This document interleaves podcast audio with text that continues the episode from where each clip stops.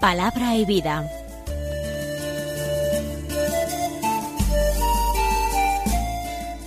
Con el Padre Manuel Horta, desde Sevilla.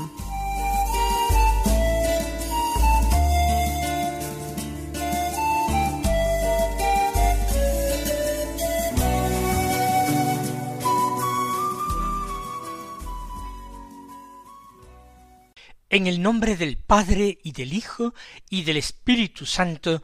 Amén. Alabados sean Jesús y María. Muy buenos días, queridos amigos, oyentes de Radio María y seguidores del programa Palabra y Vida. Hoy es el sábado de la vigésimo cuarta semana del tiempo ordinario, un sábado que es 18 de septiembre. Como todos los sábados, nosotros podemos hacer memoria de la Santísima Virgen María, nuestra Madre. Ya hemos vivido algunas memorias tras tan entrañables de la Virgen como la fiesta de su nacimiento el pasado día ocho y la fiesta de sus dolores el día quince.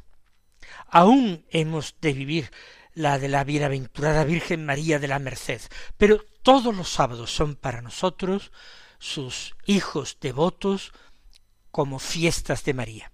El día 18, además, se celebra en la iglesia la fiesta de un franciscano muy peculiar. Posiblemente ustedes hayan oído hablar de él, incluso hayan visto alguna película que existe sobre su vida tan extraña, tan singular. Me estoy refiriendo a San José de Cupertino, un franciscano que nació casi al comienzo del siglo XVII, mil seiscientos y que vivió santamente hasta los sesenta años, murió en mil seiscientos sesenta y tres. Una vida difícil y sin embargo llena de sobrenatural, llena de prodigios. Él nació con el nombre de José María en el pueblo de Cupertino, cerca de Lecce, y era una familia extraordinariamente pobre. Su madre le dio a luz en un establo, porque acuciada por las deudas y la extrema pobreza, tuvo que abandonar la vivienda en que vivía de alquiler y refugiarse allí en el establo. Y allí es donde él nació. Su madre lo trató con dureza. El niño era, por lo visto, muy torpe en todos los sentidos físico e intelectual. Pudo ir a la escuela primaria, pero tuvo que dejarla porque le salió en la parte interna de una de sus muslos un, un tumor que le impedía estar así sentado y lo tuvo inmovilizado casi por cinco años. La curación que obtuvo fue una curación milagrosa sin intervención de médicos en el santuario de Santa María de las Gracias. Había intentado trabajar como zapatero, pero lo despidieron por ser torpe. Todo lo que emprendía como trabajo no podía perseverar porque lo echaban. Tenía buena voluntad, pero muy pocas cualidades para todo. Eso sí, una persona devotísima, oraba intensamente, con una atención que era imposible que pusiera en cualquier otra cosa. Igualmente se mortificaba, atribuyéndose a sí mismo la culpa de todas las cosas que hacía mal. Tenía dos tíos franciscanos. Y entonces él quiso, con diecisiete años, hacerse fraile franciscano, pero no lo aceptaron. Por su ignorancia extrema no quisieron aceptarlo ni siquiera para hermano lego. Entonces él acudió a los capuchinos, que son también franciscanos, pero tampoco aquí pudo continuar porque provocó tantos desastres y tantas torpezas que lo expulsaron literalmente por imbécil. Él sufrió muchísimo porque había llegado a vestir el hábito. Finalmente lo admitieron como franciscano conventual. Lo pusieron a guardar las mulas del convento. Destacaba sobre todo por la humildad y la obediencia y a pesar de que le pusieron muchas pruebas y prohibiciones por su ignorancia, apenas sabía leer y escribir, ahí quedó.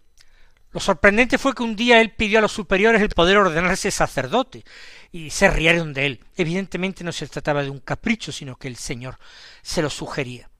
Al final, vista la humildad y la insistencia, le permitieron estudiar, pero con unos resultados verdaderamente penosos. Después de estudiar algún tiempo, solamente conocía y podía explicar un versículo del Evangelio. Y en el examen, para poder ser admitido a órdenes, precisamente el obispo, abriendo al azar la Biblia, abrió por esa página del Evangelio y le leyó ese versículo, de tal manera que, bien que mal pudo expresarse y comentarlo, lo aceptaron al diaconado y al sacerdocio. Y se ordenó sacerdote en 1600 veintiocho, con sólo veinticinco años, pero su vida no fue en absoluto un camino de rosas. Sus dones místicos, sus levitaciones frecuentísimos, verdaderos vuelos que dejaban sorprendidos a muchos, hicieron que muchedumbre se abalanzaran hacia él, quisieran verle, tocarle. Cayó entonces en manos de la Inquisición, y aunque no tenía ningún error doctrinal, lo consideraron prisionero de la Inquisición, y esto hasta su muerte. Y entonces él obedeció de nuevo. Fue enviado primero a Roma, después a Asís, donde tuvo muchísimas pruebas por parte del superior, que lo detestaba. De nuevo lo trasladaron a otro convento en Italia, con prohibición de salir de la celda solo un momento para celebrar la misa a solas luego a otro convento, a Fosombrone, finalmente a Roma y otra vez a Asís, finalmente a Ósimo, en las Marcas, y allí murió, murió y está enterrado en la capilla de la Virgen de la que fue tan devoto. Un santo con una vida tan extraordinaria, un abismo de pobreza humana, de humildad y de dones místicos. Vamos a escuchar ahora la palabra de Dios que se proclama en la liturgia del día de hoy. La primera lectura, ya sabemos, es de la primera carta del apóstol San Pablo a Timoteo. Hoy terminamos con esta carta, leyendo del capítulo sexto los versículos trece al dieciséis que dicen así Querido hermano, delante de Dios que da vida a todas las cosas, y de Cristo Jesús, que proclamó tan noble profesión de fe ante Poncio Pilato, te ordeno que guardes el mandamiento sin mancha ni reproche hasta la manifestación de nuestro Señor Jesucristo, que en el tiempo apropiado mostrará el bienaventurado y único soberano, Rey de los reyes y Señor de los señores, el único que posee la inmortalidad, que habita una luz inaccesible, a quien ningún hombre ha visto ni puede ver. A él honor y poder eterno. Amén.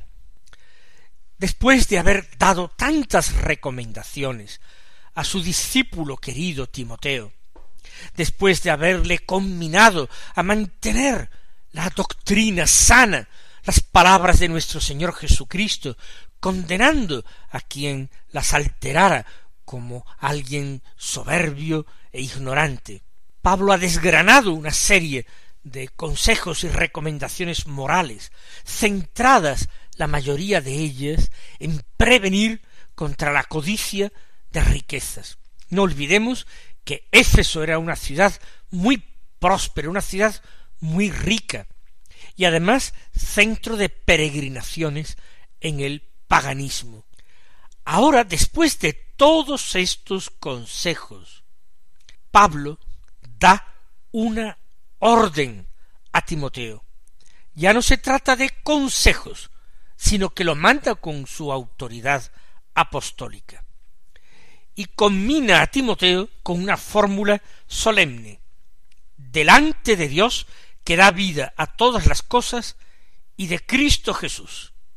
Por tanto, está llamando como testigos al Padre y al Hijo, al Padre, al autor de la vida, lo llama así, el que da vida a todas las cosas, y al Hijo amado Jesucristo, que, añade, proclamó tan noble profesión de fe ante Poncio Pilato. Cristo Jesús, ante Poncio Pilato, confesó quién era. Él era rey, para eso había nacido, para eso había venido al mundo. Pues bien, ante Cristo Jesús también, que a su vez confesó la fe ante Poncio Pilato, te ordeno, Timoteo, que guardes el mandamiento sin mancha ni reproche. ¿Qué mandamiento? Los de la ley de Dios y en los mandamientos de Cristo y el depósito de la fe y la guarda de todos los preceptos impuestos por Cristo y la observancia y vivencia de las virtudes, que guardes el mandamiento sin mancha ni reproche, hasta la manifestación de nuestro Señor Jesucristo. ¿Cuál será la manifestación de nuestro Señor Jesucristo? Su venida en gloria el día de la parusía, su venida para juzgar a vivos y muertos, no para ser juzgado. Hasta ese día, hasta ese momento, donde ya sobrará todo, te ordeno que guardes sin mancha ni reproche el mandamiento. El Señor Jesucristo, que se manifestará en el tiempo apropiado, mostrará el bienaventurado y único soberano, Rey de los reyes y Señor de los señores. Es Jesús el que manifestará al Padre quien presentará al Padre. En una respuesta que dio en la última cena a su eh, discípulo Felipe, el Señor le dijo, hace tanto tiempo que estoy con vosotros, Felipe, y no me conoces, quien me ha visto a mí, ha visto al Padre.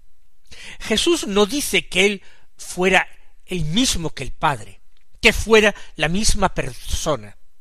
Jesús lo que ha dicho es que hay una extraordinaria semejanza entre el Padre y él. El Hijo recibe todo del Padre y al Padre entrega todo en ese mutuo donación, aceptación del Padre, el Hijo y el Espíritu en el seno de la Trinidad. El Señor Jesucristo, en la parusía, el tiempo apropiado, designado por Dios, aunque desconocido para nosotros los hombres, mostrará el bienaventurado y único soberano, Rey de reyes y Señor de los señores. Un título que habitualmente se atribuye a Cristo, pero que también se atribuye al Padre. El único que posee la inmortalidad que habita una luz inaccesible. La inmortalidad la tiene Dios, pero en la Trinidad el Padre es el origen. El Hijo es engendrado por el Padre. El Espíritu procede del Padre y del Hijo.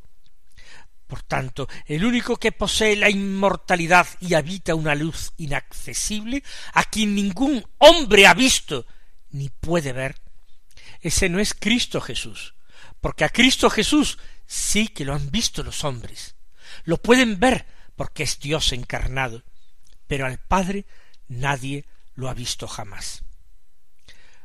A él termina con esta doxología Pablo a el honor y poder eterno. Es una bendición, es una alabanza, una glorificación de Dios. Y concluye con un litúrgico y expresivo. Amén. Que así sea. Nosotros también releemos volvemos a escuchar el final de esta carta a Timoteo. Y vamos a tomar para nosotros el mismo mandamiento de Pablo a Timoteo, guardar todas las palabras del Señor, dar testimonio de él como el mismo Señor nuestro Jesucristo dio testimonio, noble profesión de fe ante Poncio Pilato, en medio de los tormentos de su pasión, amenazado por los poderosos de este mundo. Pero sin embargo el Señor dio testimonio del Padre y dio testimonio también de él mismo como enviado del Padre.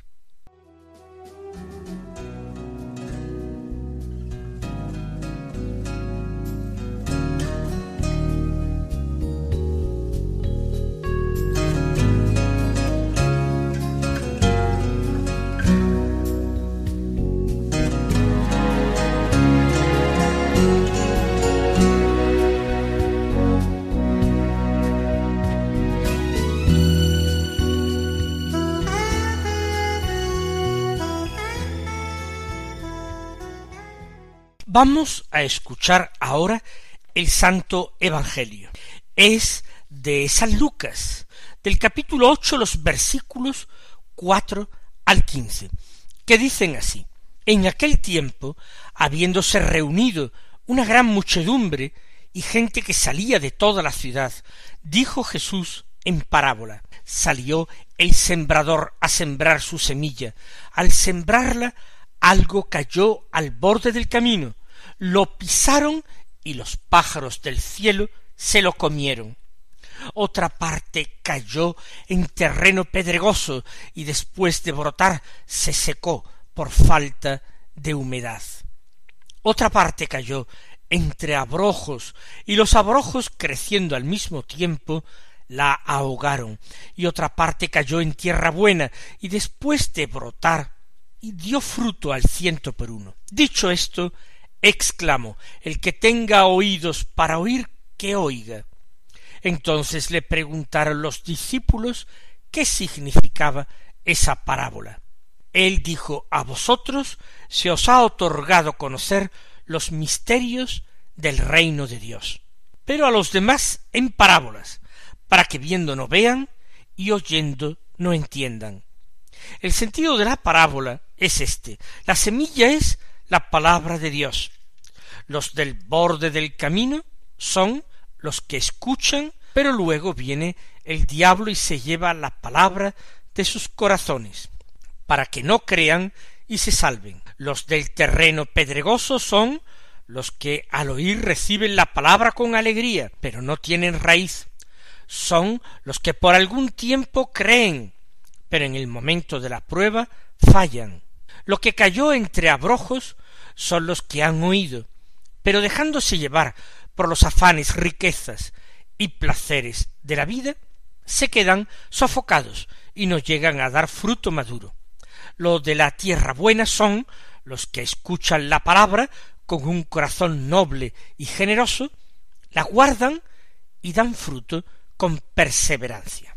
La parábola es bien conocida y resulta interesante que en ella se hace por parte de Jesús un comentario acerca de por qué el estilo que tiene de enseñar, contando, narrando parábolas. Dice, a vosotros, los discípulos, los apóstoles, se os ha otorgado conocer los misterios del reino de Dios.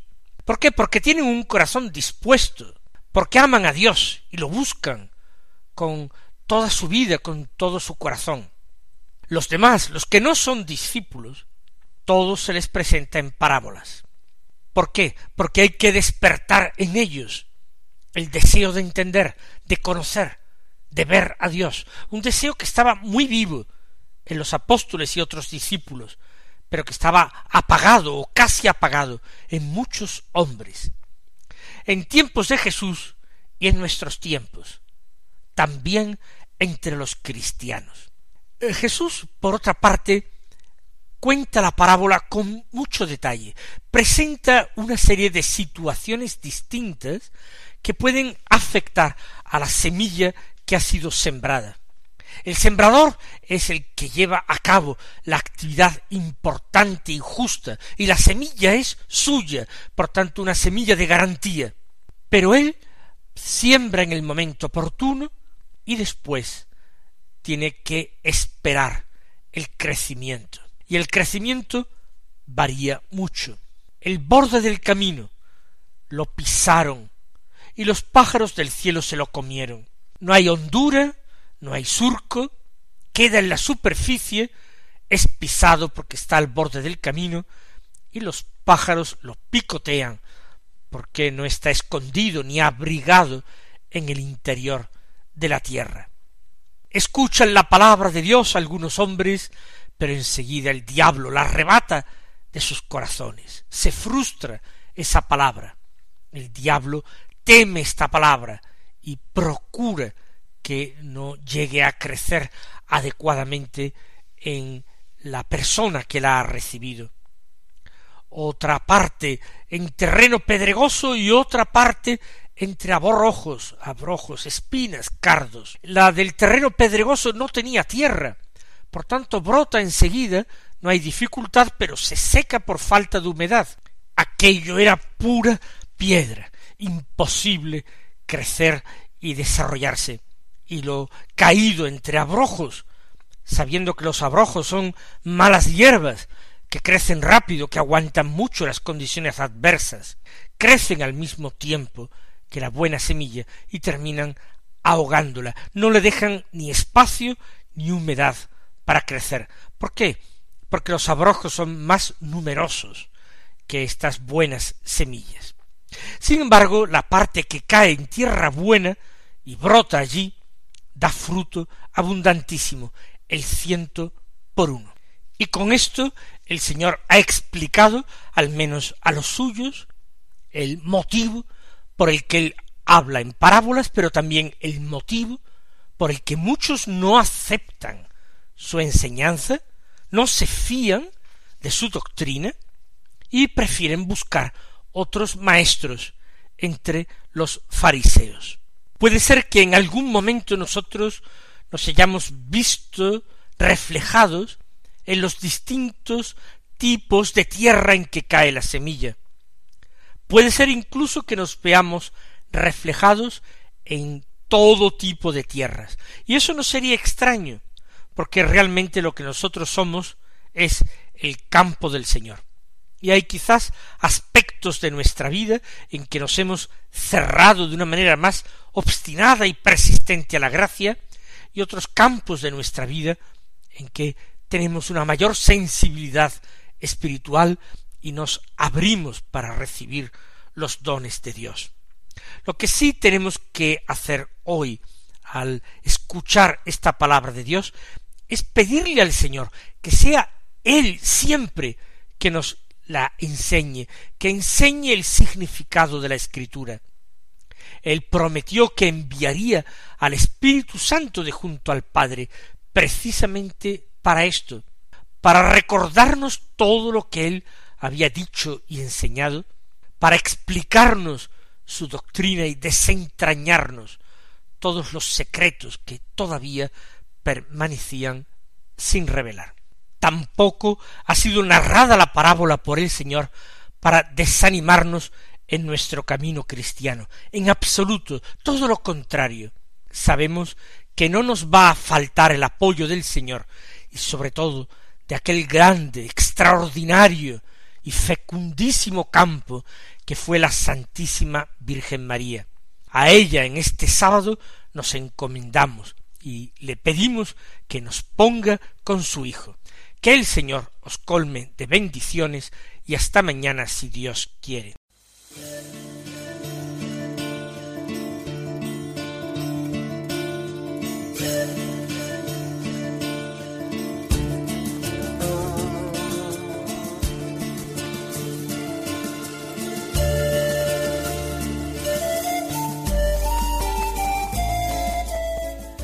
Concluye Palabra y Vida, un programa dirigido desde Sevilla por el Padre Manuel Horta.